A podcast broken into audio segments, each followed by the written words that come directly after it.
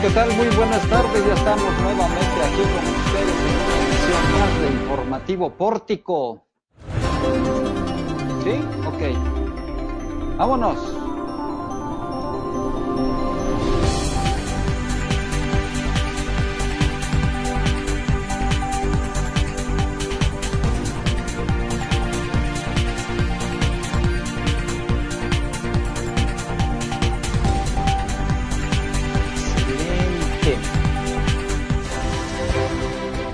Noticia se escribe con tinta de libertad en Pórtico.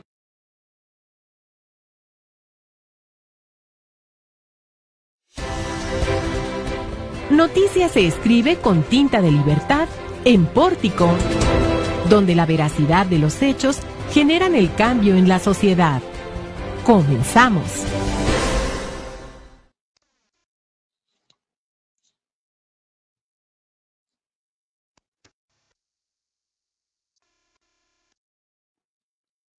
Hola, ¿qué tal? Muy buenas tardes. Bienvenidos a Pórtico, Informativo Pórtico, una emisión más esta tarde del jueves, jueves 2 de abril. Caramba, estimado auditorio, ¿cómo se han generado historias este día? Quédese con nosotros, tenemos toda la información, lo más importante, lo más trascendente que se ha generado en México, el mundo y por supuesto en Zacatecas. Vámonos con los titulares y, José, y Jesús Roberto González. Muchísimas gracias Juan, buenas tardes a todo el auditorio. Este jueves 2 de abril del 2020, municipio de Guadalupe realiza modificaciones en multas dirigidas a personas que estén en la calle sin ninguna justificación. Turismo, uno de los sectores que más tardará en recuperarse, dice Eduardo Yarto Aponte, titular de esta dependencia. Alcaldes emiten nuevas disposiciones ante la emergencia sanitaria.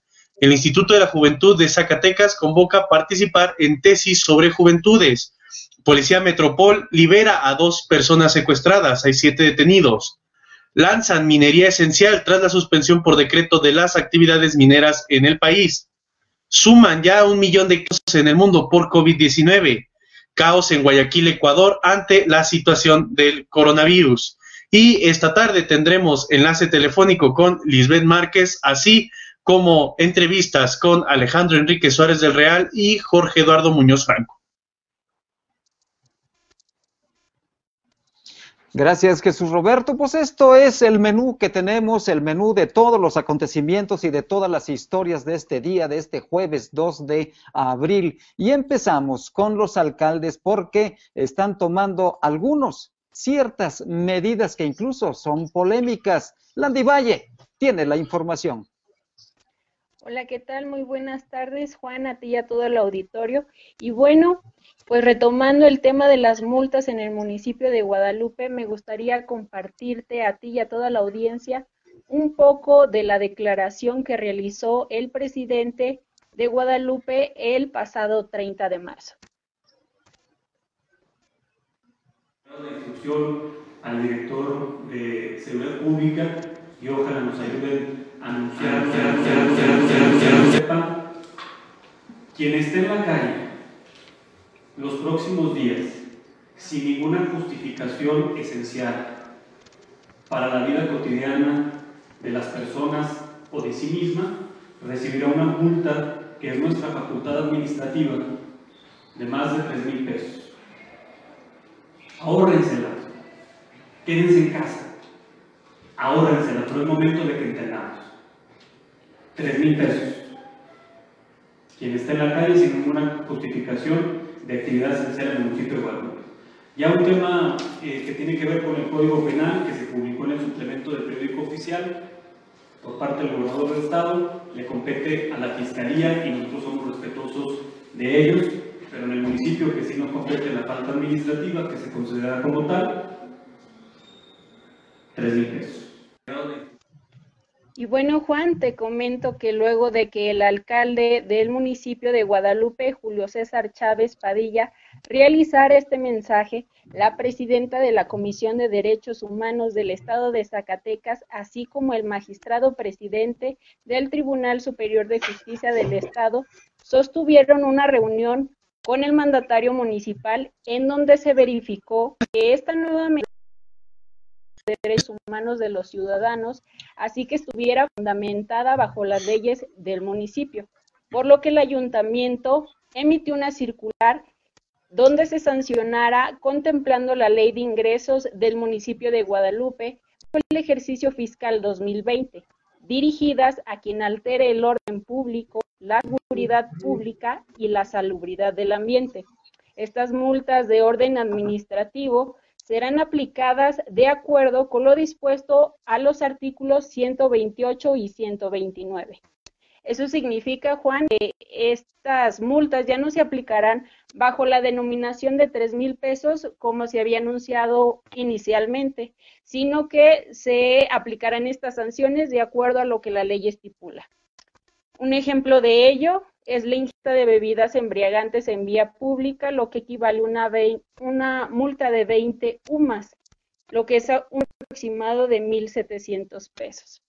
Cabe destacar que el alcalde de Guadalupe eh, resaltó que se tomaron estas medidas luego de que la ciudadanía hiciera caso omiso a las recomendaciones de quedarse en sus casas ante esta contingencia que estamos viviendo actualmente por el COVID-19.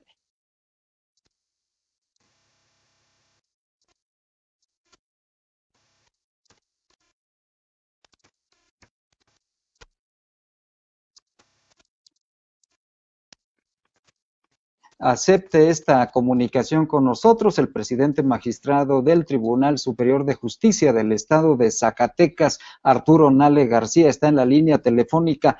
Magistrado, pues esta situación de la disposición de la alcaldía de Guadalupe, Zacatecas, sobre las restricciones a ciudadanos que no acaten la disposición de emergencia de confinarse en sus casas, ¿Cuál es su opinión si se está violando o no el orden jurídico? Bueno, Juan, efectivamente hace dos días, si mal no recuerdo, el presidente municipal de Guadalupe publicó un video donde estaba anunciando que iba a aplicar multas de tres mil pesos a quien altera el orden público. Y en este video señaló dos o tres casos que a su juicio constituyen una alteración al orden público.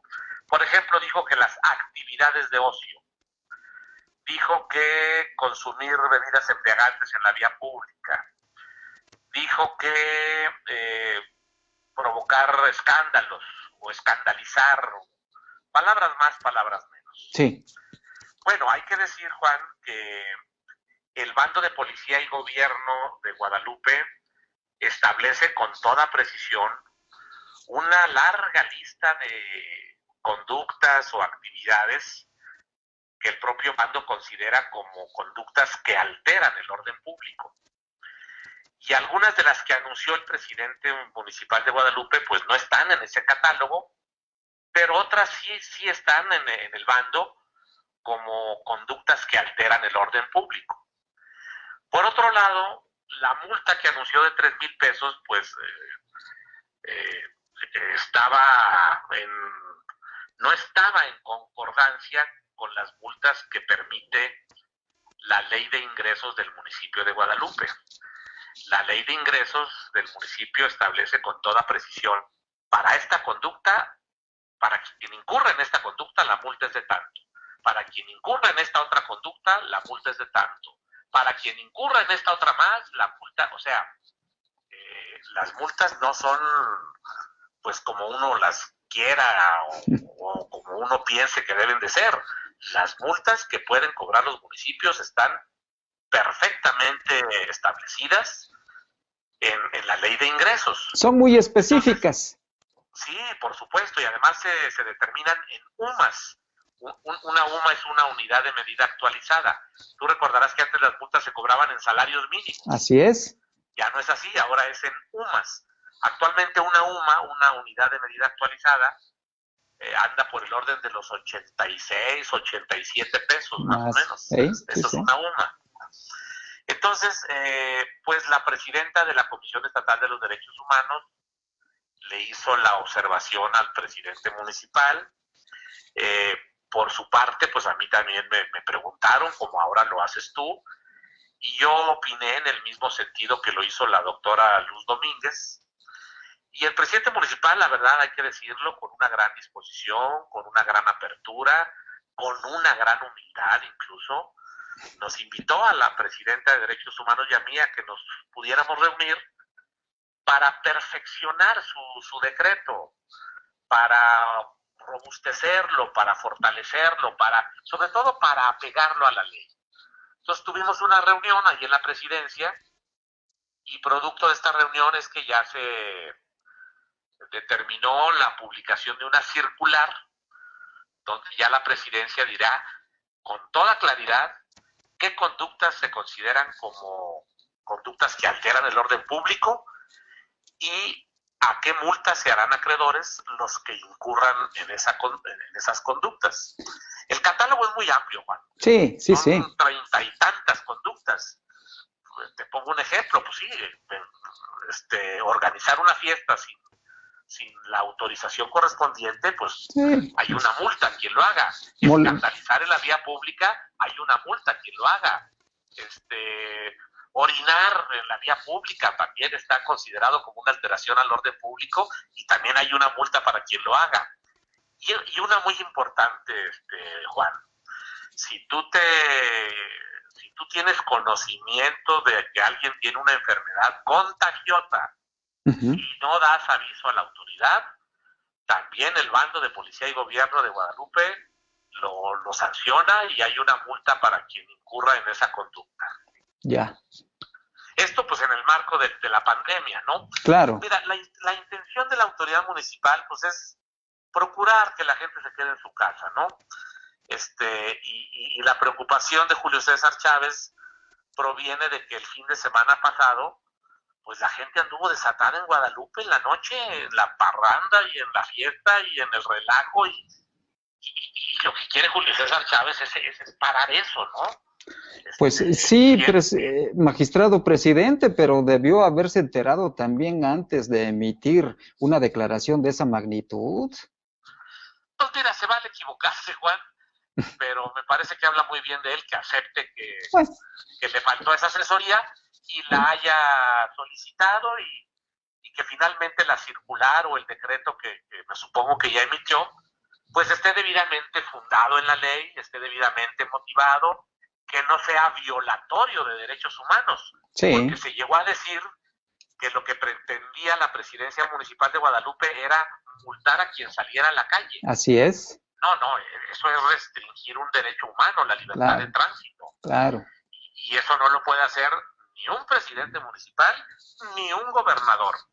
El único que puede restringir el ejercicio de los derechos humanos, como lo es la libertad de tránsito, es el presidente de la República y además no lo puede hacer solito requiere que se lo autorice el Congreso, de la Unión. Así es, el estado de excepción, magistrado. Exactamente, estado de sitio, este, como le quieras llamar, en el artículo 29 de la Constitución se establece con toda claridad. Así es. Que cuando haya una situación de grave peligro, el presidente de la República puede eh, restringir o suspender el ejercicio de ciertos derechos humanos, no de todos este, pues, como tú bien lo señalas, son estados de excepción y se requiere además que se lo autorice el Congreso de la Unión. Así que pues, hay algunos alcaldes en Sonora, vi una noticia hace ayer, si mal no recuerdo, de unos alcaldes en Sonora, donde eso sí de plano prohibieron que la gente salga a la calle y si salen a la calle dicen que los van a meter a la cárcel. Eso es totalmente ilegal, es totalmente inconstitucional. Este, no, Julio César no, no llegó a, ese extremo afortunadamente.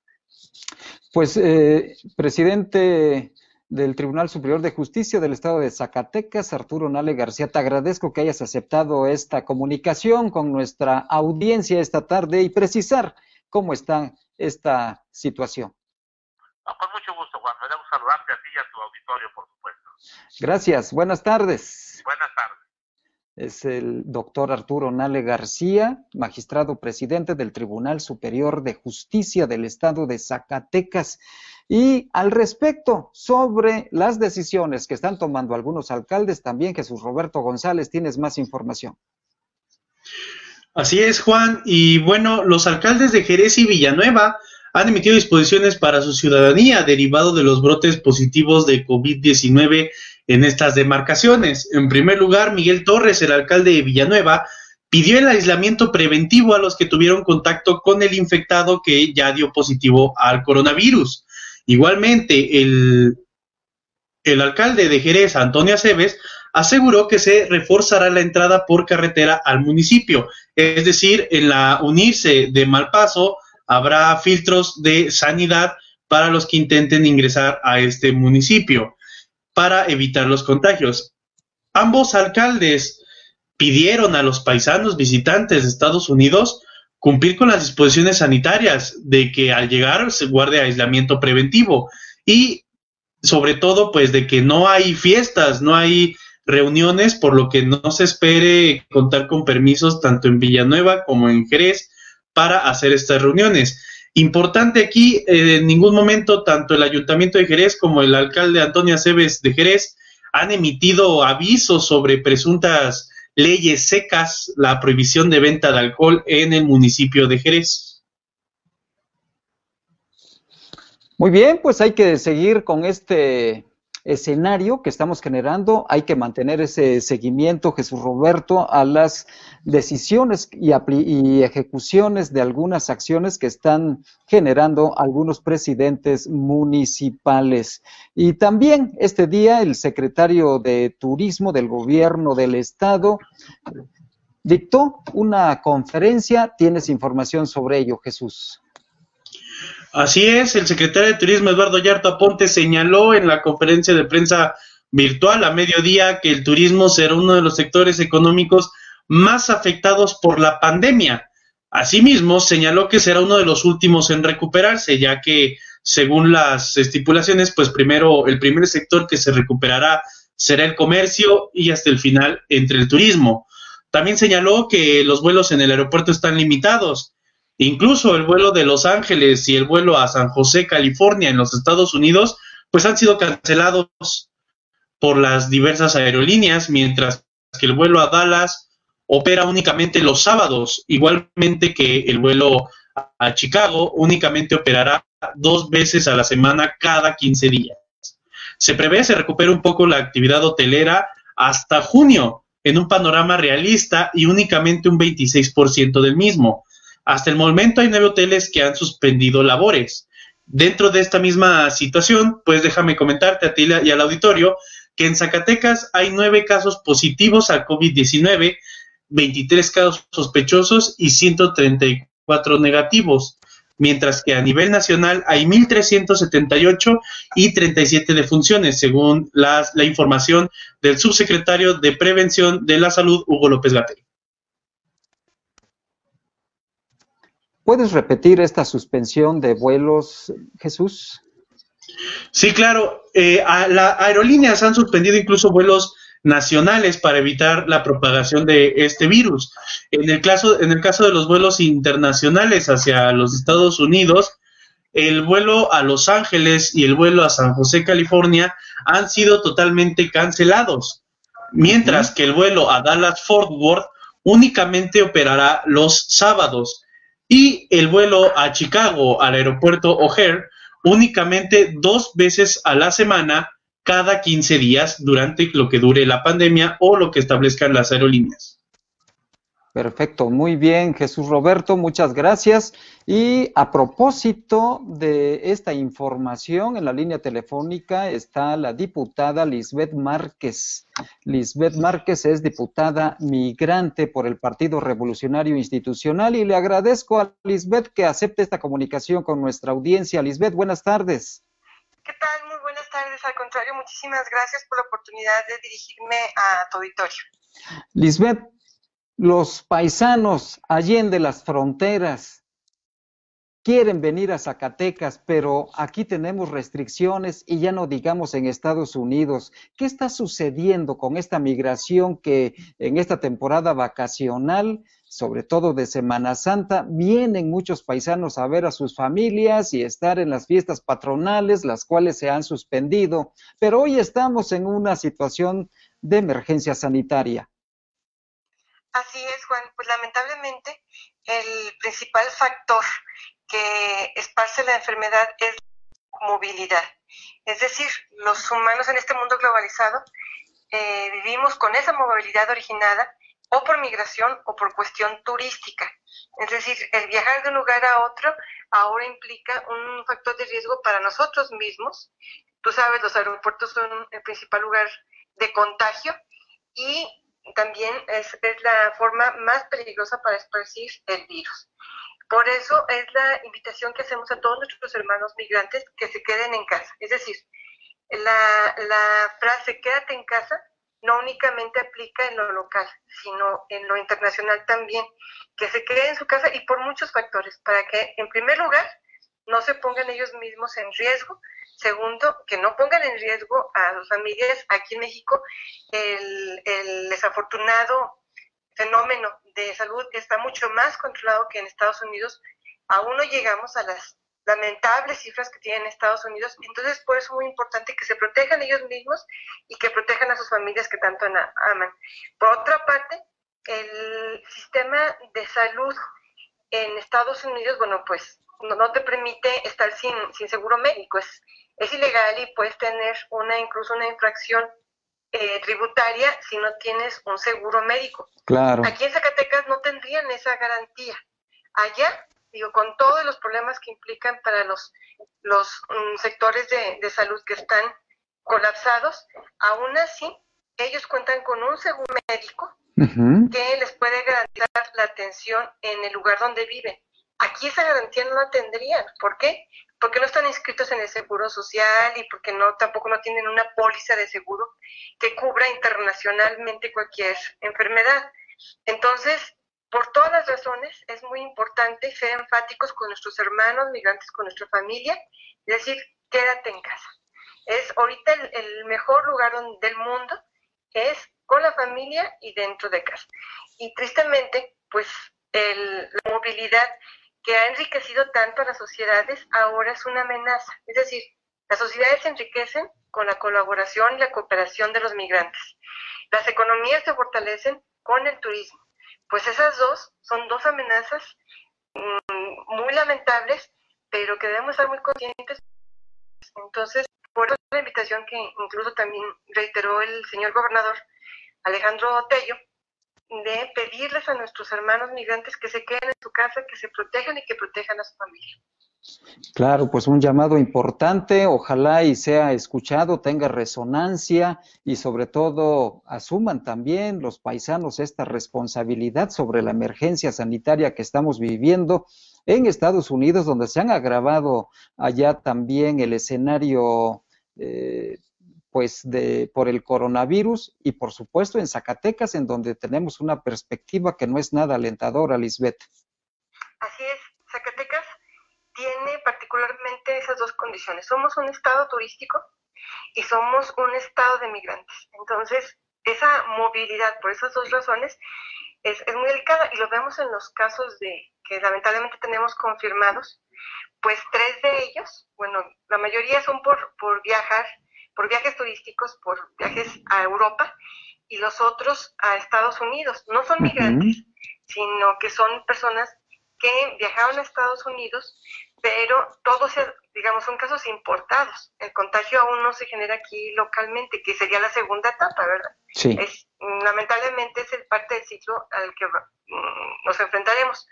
Pero por eso es muy importante, en ese sentido, yo hice un exhorto aun cuando la legislatura estábamos sesionando, en tribuna hice un exhorto para que el primer filtro para cuidar, para blindar nuestra sociedad, son el aeropuerto y las, bueno, las carreteras y la central de autobuses. Así es. Afortunadamente, el gobernador y las autoridades competentes, en este caso, la administración OMA del aeropuerto, eh, también el sistema tributario, todos los filtros de aduanas también se agilizaron mucho y no se diga el Instituto Nacional de Migración, eh, por iniciativa del gobernador Alejandro Tello, para en los aeropuertos, en las carreteras y en la central de autobuses establecer esos filtros. Pero pues no se puede detener a las personas. Aquí lo importante es despertar las aunque las autoridades tengan esos filtros, lo importante es despertar la conciencia de nuestras familias, de nuestros hermanos, como yo,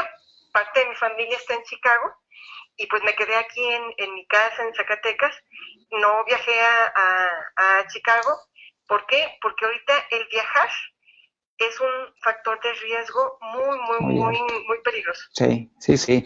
Pues eh, Lisbeth, a resguardarnos y a mantener esta calma en casa y cuidarnos mucho y cuidar a nuestras familias. Te agradezco que te hayas comunicado con nosotros. Buenas tardes. Muchísimas gracias, buenas tardes. A cuidarnos todos y a quedarnos en el mejor lugar del mundo, que es en nuestra casa y con nuestra familia. Por supuesto. Gracias, diputada. Muy buenas tardes es la diputada Lisbeth Márquez, diputada migrante por el Partido Revolucionario Institucional. Vamos a otro tema, auditorio, porque este día también se dictó una videoconferencia. Alejandrina Varela, directora del Instituto de la Juventud, dio a conocer algunos temas que son interesantes y Landy Valle tiene la información. Así es, Juan, pues esta mañana el Instituto de la Juventud del Estado de Zacatecas anunció la convocatoria de tesis sobre juventudes, la cual busca la participación ciudadana de la población joven en las políticas públicas.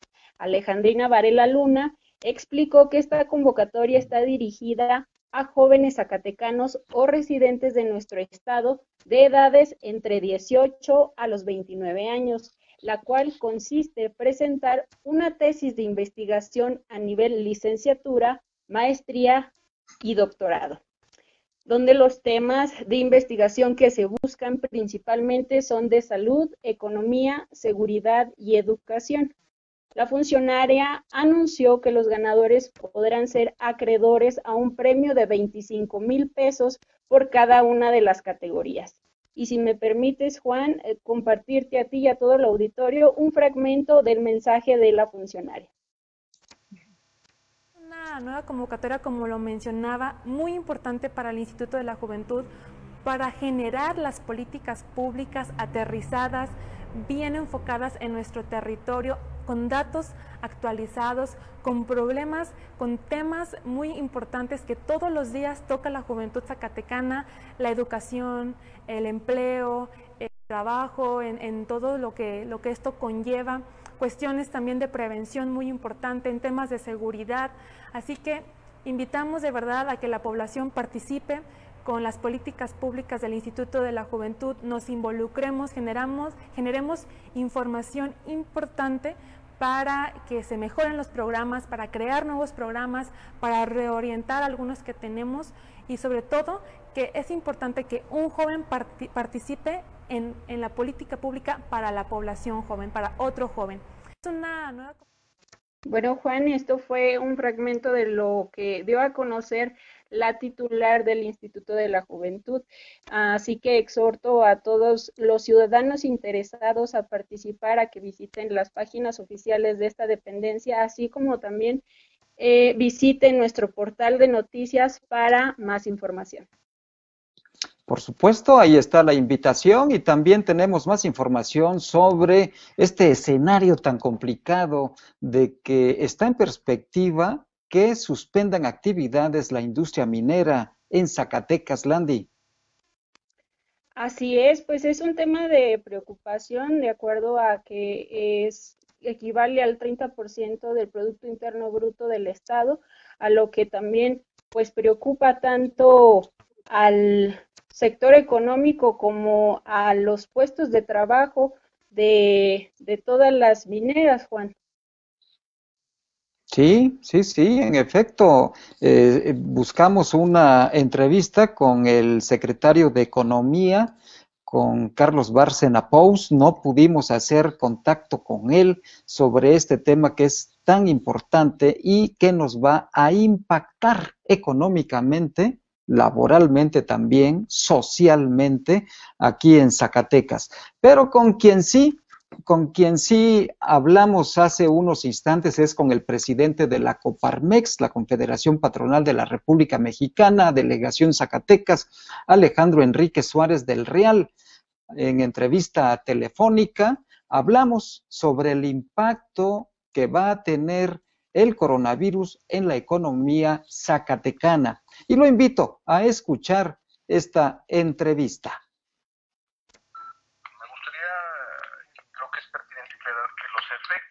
son el tema del COVID. Esto aceleró los procesos. Los efectos que estamos sufriendo en la economía es por las malas y erráticas decisiones que se han tomado desde el gobierno estatal y el gobierno federal. La economía venía en una tendencia a la baja desde el 2018, 2019 en el, en el Estado, los indicadores del INEGI así lo demuestran y a nivel federal eh, las decisiones que tomó el presidente de manera errática también crearon una tendencia. Lo dice su propio secretario de Hacienda en un artículo publicado por el Universal el día lunes.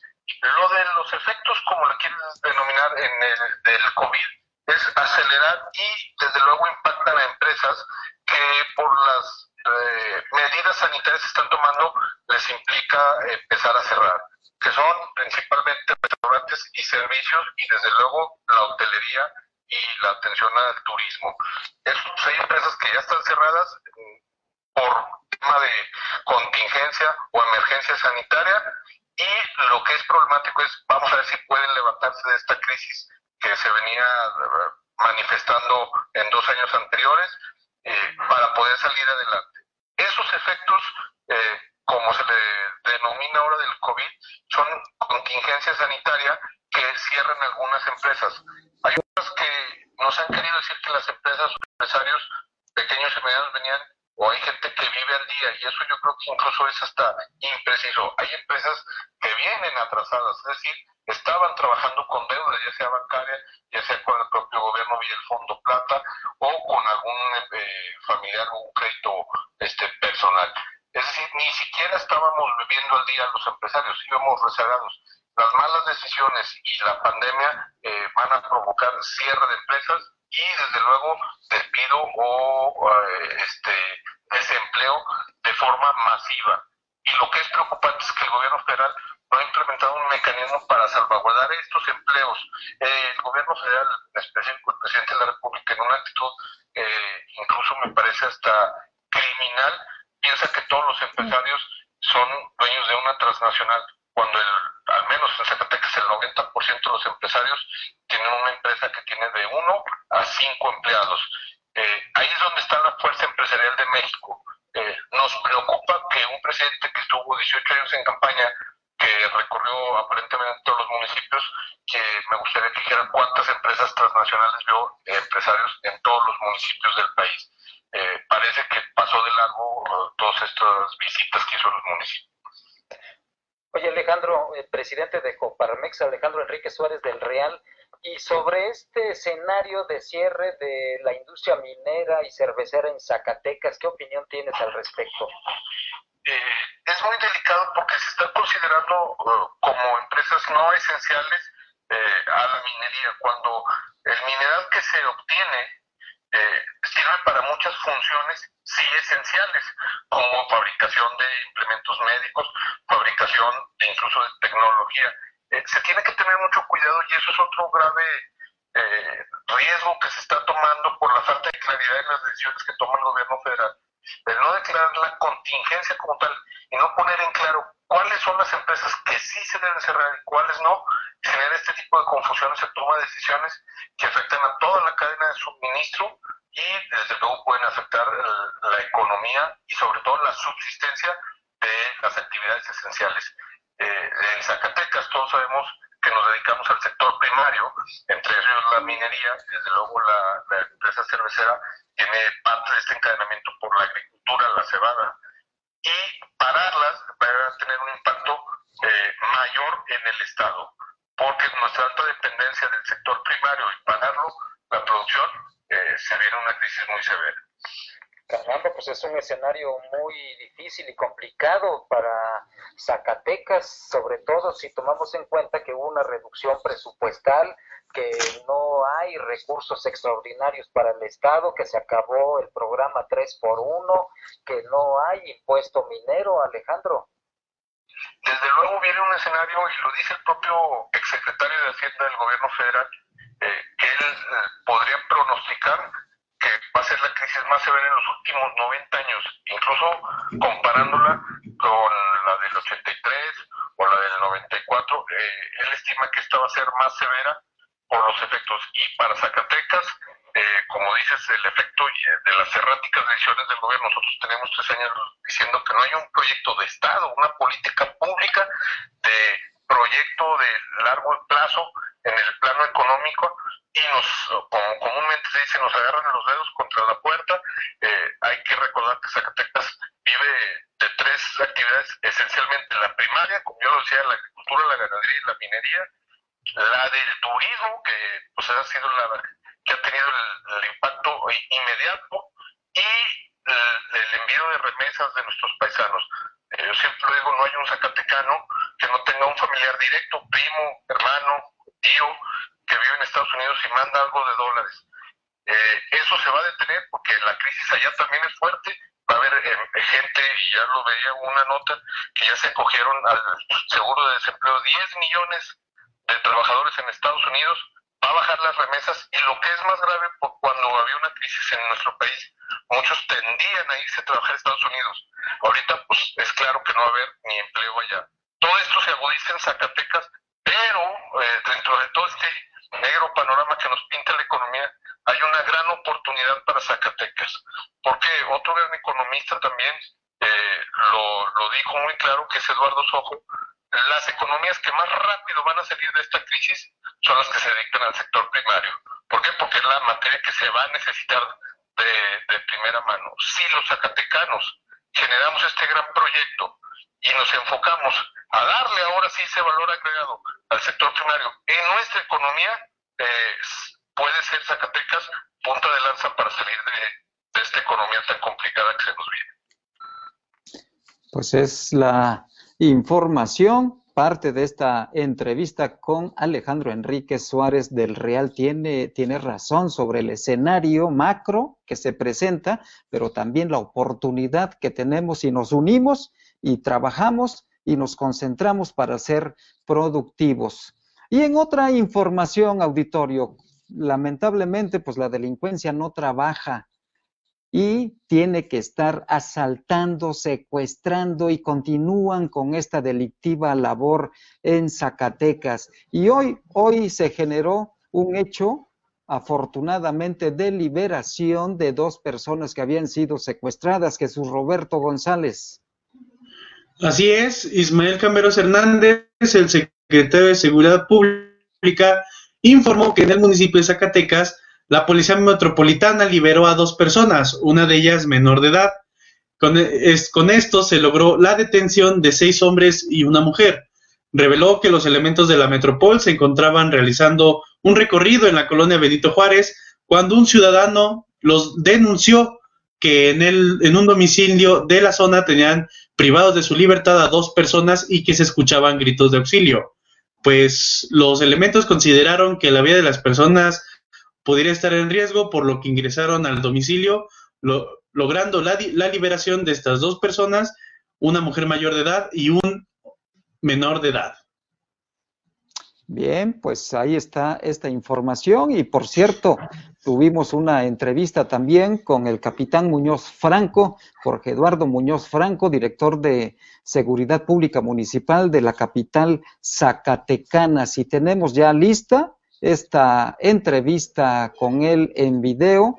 La vamos a poner para que vea usted cómo está trabajando o cómo se está trabajando en materia de seguridad pública en la capital zacatecana. Listo, 3, 2, 1. Bueno, pues este, gracias por, visitarnos. Un, un, saludo muy respetuoso para mi amigo Juan Gómez de Portico Online. Y con mucho gusto le puedo compartir eh, las estadísticas que tenemos en esta comandancia de Policía de Proximidad Social del municipio de Zacatecas. Pues bien, les comento que eh, hace aproximadamente dos meses eh, teníamos algunos índices, de, índices que iban a la baja, pero se mantenían algunos, por ejemplo, lo que era mm, robo de autopartes, eh, robo de vehículo. Eh, tuvimos algún éxito también en la recuperación de vehículos con reporte robo vigente. Pero hay un dato muy preciso que quiero compartir con ustedes que viene siendo el robo a casa habitación. En su momento, eh, estoy hablando de hace aproximadamente cinco meses, la colonia o fraccionamiento que se vio más asediado por el robo a casa habitación fue sin duda alguna Lomas Bizantinas, con un promedio, promedio de 3 a 5 robos por semana.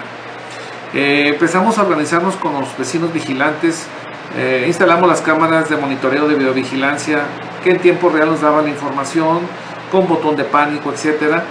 Y en los últimos cinco meses bajamos a dos robos a casa de habitación.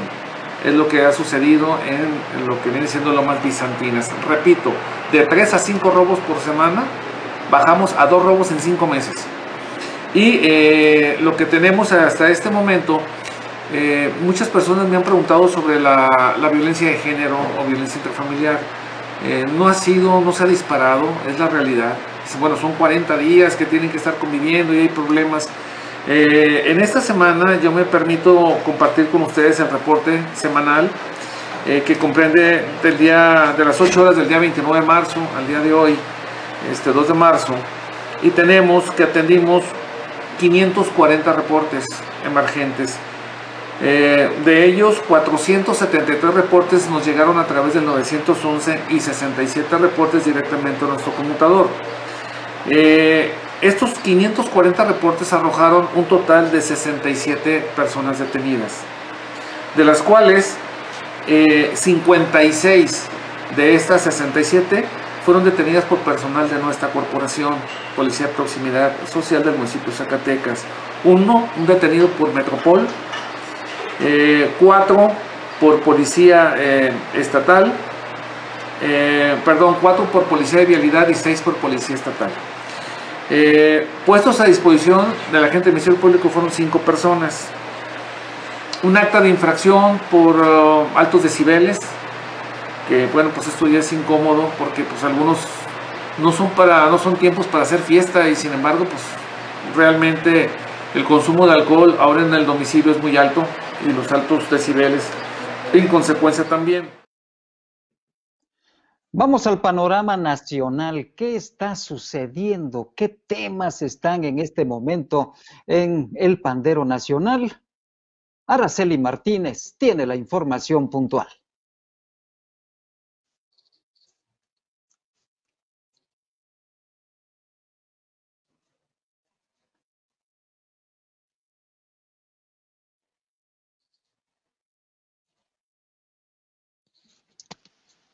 Ahora sí me escuchan. Adelante. Hola Juan, muy buenas tardes. Qué gusto saludarte a ti y a la audiencia. A ti y a la audiencia, muy buenas tardes.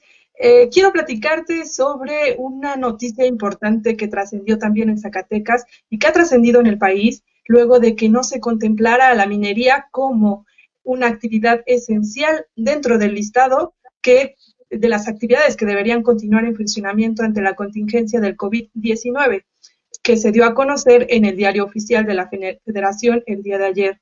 Bueno, pues este día integrantes de la industria minera de todo el país, tanto del sector público como privado, defendieron esta actividad como esencial para el suministro de insumos y la economía nacional a través de redes sociales con el hashtag minera, minería esencial tras la, tras la suspensión por decreto, eh, presentaron un video que lanzaron a través de redes sociales y te invito a que lo vean.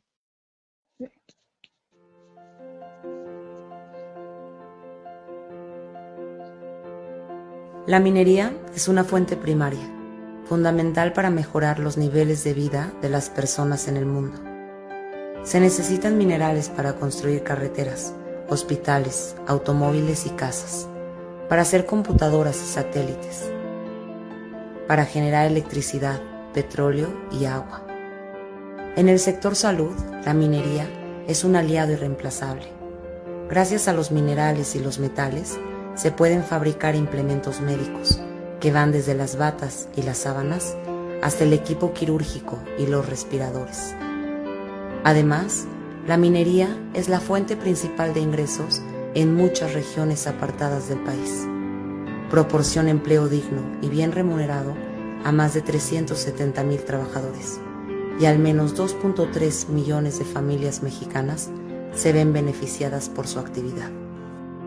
Ubiquemos al sector minero en donde le corresponde y valoremos una de las industrias más representativas y favorables para México.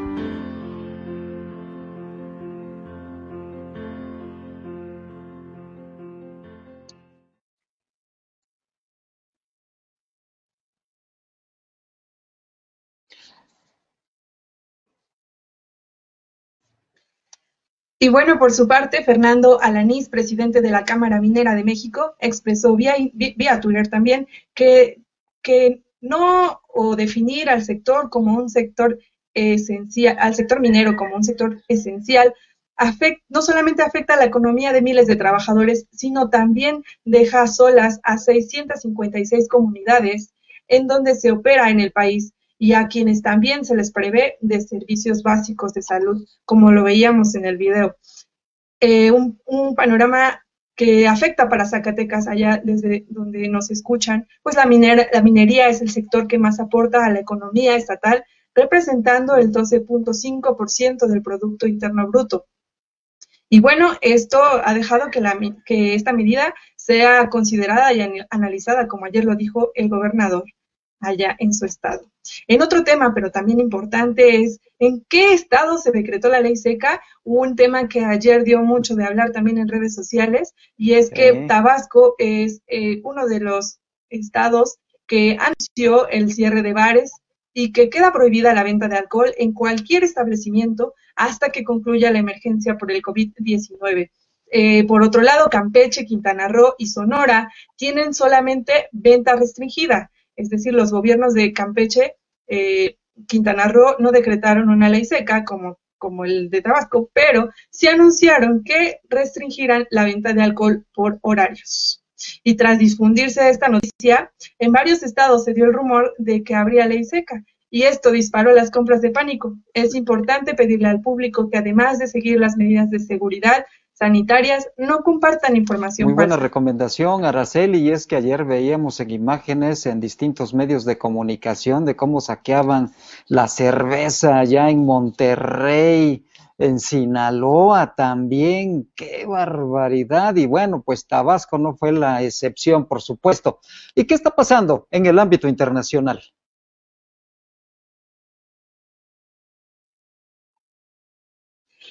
Juan, en el ámbito internacional traemos una noticia fuerte, una noticia de las cifras de coronavirus en todo el mundo ha llegado a un millón de contagios. Eh, el número, este número de casos confirmados es eh, de la Universidad Johns Hopkins, eh, quien recaba los datos y se trata de que ah, más de 50 mil personas han muerto de la enfermedad. Dos cifras impactantes eh, y bueno, Estados Unidos es el país con más contagiados, con más de 226 mil personas, seguido de Italia y España, ambos arriba de los 110 mil. Y en estos dos países europeos, en estos últimos dos países europeos, concentran casi la mitad de las muertes de todo el mundo, pues suman en conjunto más de 23 mil. Como podemos ver en pantalla, es el mapa en tiempo real de cómo se mueven las cifras de coronavirus en el mundo.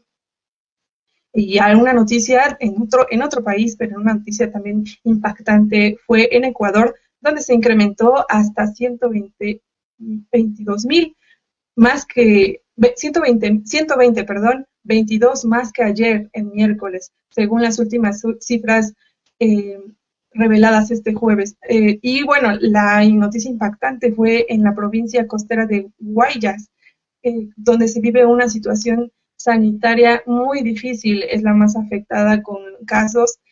Hoy, por ejemplo, hay 302 más que ayer y la mayor parte de sus positivos se registran en la capital que se llama Guayaquil. Eh, este lugar donde se han se ha viralizado por las imágenes impactantes de cadáveres en, las calles sin poder ser enterrados. Y bueno, esto, claro, ha sido criticado por la gente por, por la falta de, de, decisión del gobierno ante esta situación muy, muy difícil. Este video que les mostramos es de la agencia AFP. Y bueno, en otro país, en otro, en otro país totalmente y con otra noticia un poco más alentadora, el presidente ruso Vladimir Putin declaró que los rusos deben abstenerse de ir al trabajo todo el mes de abril porque fue declarado un periodo de asueto y obligatorio con derecho a sueldo para luchar contra el coronavirus. Putin explicó que esta medida debería permitir ganar tiempo y frente a la, frente a la epidemia y volvió a exhortar a la población a mostrar un comportamiento responsable y a seguir las medidas. Muy bien, Araceli, pues de Moscú Vámonos ahora a Querétaro con Fátima Gómez Vargas de Pórtico Querétaro, que tiene también información por allá relevante y fresquecita. Fátima, buenas tardes. Hola, muy buenas tardes. Un saludo, Juan, desde Querétaro. Pues aquí en Pórtico también tenemos noticias agradables, pues desarrolla la Universidad Autónoma de Querétaro un proyecto para identificar pacientes asintomáticos del COVID-19. En entrevista para TV WAC, la docente e investigadora Karina Acevedo Whitehouse dio a conocer que se está desarrollando un proyecto de tamizaje molecular en el que se puede detectar los casos de coronavirus en pacientes que no presenten sintomatología. Hay que señalar que la importancia de detectar a las personas que no presentan síntomas visibles es que al seguir siendo portadores, pues pueden de, igual forma transmitir el virus a otras personas. La prueba para detectar a los asintomáticos es una de las más importantes en cuanto a prevención de la propagación se refiere y ayudarían mucho a frenar eh, el número de contagios eh, pues en toda la región, aquí especialmente en Querétaro, pero obviamente estamos hablando de todo el país. Sin embargo, la investigadora también eh, pues señaló que están pidiendo el apoyo a las empresas que tienen estos insumos, que realizan, que producen estos insumos, pues porque no cuentan con los suficientes y el día de ayer empezaron a hacer estas pruebas a la gente con muchos, este, pues todos son voluntarios entre las personas, tanto estudiantes como personas que se realizan las pruebas de manera voluntaria y también que están trabajando en el proyecto. Muy bien, pues muy buena noticia, Fátima. Así es, y pues ahorita lo más importante que ellos destacaron fue que esta prueba este, no hablaron de costos, sin embargo, pues lo están haciendo de manera gratuita a las personas que tienen en una, en una clínica que está muy cerca de la capital de aquí de Querétaro. Ayer presentaron, pueden hacer pruebas de 100 a 120 personas diarias y los resultados los están teniendo en menos de 48 horas. Perfecto. Muchas gracias, Fátima. Buenas tardes. Buenas tardes. Hasta mañana es Fátima Gómez Vargas desde Querétaro, teniendo ahí esta información. Y mire lo que ha pasado, por cierto, con los contactos aquí en Zacatecas. Eh, recordemos que el primer caso de coronavirus en el estado de Zacatecas fue un médico que trabajaba en la clínica 57 del IMSS y lamentablemente falleció. Le dimos a conocer la noticia esta semana. Eh, y fue también el, y, y ha sido el primer caso de fallecimiento por coronavirus. Este médico se infectó por su hermana, que venía de un viaje de Francia de visita, y lamentablemente esto fue lo que sucedió.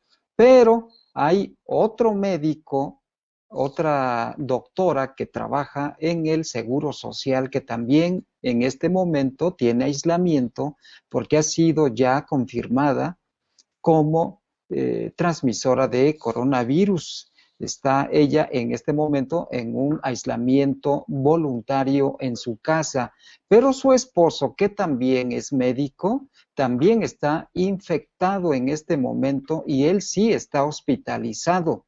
Su esposo, él no trabaja para el Seguro Social, se dedica a la medicina privada, pero lamentablemente son estos tres casos de tres doctores que tenemos en Zacatecas que han sido infectados por el coronavirus. Le vamos a dar naturalmente todo el seguimiento responsable a esta información. Mientras tanto, vamos, vamos a otro tema. Y este día le doy la más cordial bienvenida a un nuevo colaborador de Informativo Pórtico, a Federico Priapo Cheu. Federico Priapo Cheu ha tenido una trayectoria y una participación importante en el periodismo cultural en Zacatecas y lo hemos invitado para que inicie semanalmente una serie de colaboraciones con nosotros y la compartimos en este momento con usted. Adelante. ¿Qué tal? Muy buen día. Soy Federico Priapoche Araiza y agradezco al licenciado Juan Gómez por la oportunidad de participar en Pórtico Online. Para esta ocasión deseo hablar de lo que todo mundo habla, la pandemia del COVID-19 y su consecuente cuarentena. El fenómeno ha sido abordado desde múltiples perspectivas y una de ellas es la que nos invita a realizar actividades que nos permitan sobrellevar el tiempo para evitar el fastidio o el aburrimiento. Así pues, es común encontrar en diferentes medios, redes o plataformas invitaciones a ejercitarnos, a ordenar o concluir proyectos que tenemos pendientes en casa, a visitar espacios virtuales y un interminable etcétera. Sin menospreciar la totalidad de las propuestas, considero que leer un buen libro es, desde mi particular punto de vista, una excelente alternativa. Sin embargo, hay quienes defienden otra que resulta igual de válida y que va en contra del hacer, hacer, hacer que proponen distintos medios. Y es el derecho a aburrirse, a no hacer absolutamente nada, a desconectarnos por un rato de todo aquello que nos amarra a nuestra vida cotidiana, a reflexionar, a interiorizar, a estar en silencio, a dialogar con esa persona a la que, por las premuras, no hemos puesto la atención debida, nuestro sí mismo. Quizá sea una opción difícil de realizar, pero lo más seguro es que valdrá la pena. ¿O usted qué opina? Mil gracias por su atención. Pues coincido con Federico Priapo Cheu, hay que aprovechar estos momentos en los que estamos en casa siendo también productivos y buscando algunas actividades que también contribuyan a nuestro enriquecimiento intelectual y también, ¿por qué no?, al ejercicio y al divertimento. Es importante que tengamos en cuenta que este, esta reclusión voluntaria en casa también puede ser muy creativa, y muy productiva, por supuesto.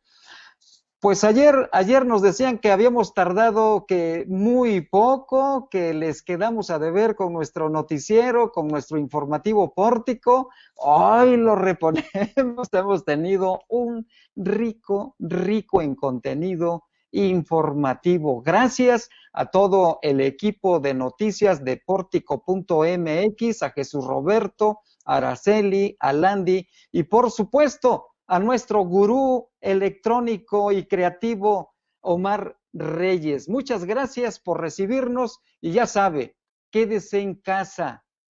No se exponga ni arriesgue su integridad personal, su salud y la de su familia y menos aún también la de sus amigos y conocidos. Seamos responsables y quedémonos en casa. Gracias por su atención, gracias por todos los comentarios y gracias también a ustedes. Pórtico.mx está desarrollándose con una vitalidad y una fuerza que hacemos evidente a través de nuestro informativo. Soy Juan Gómez. Hasta mañana.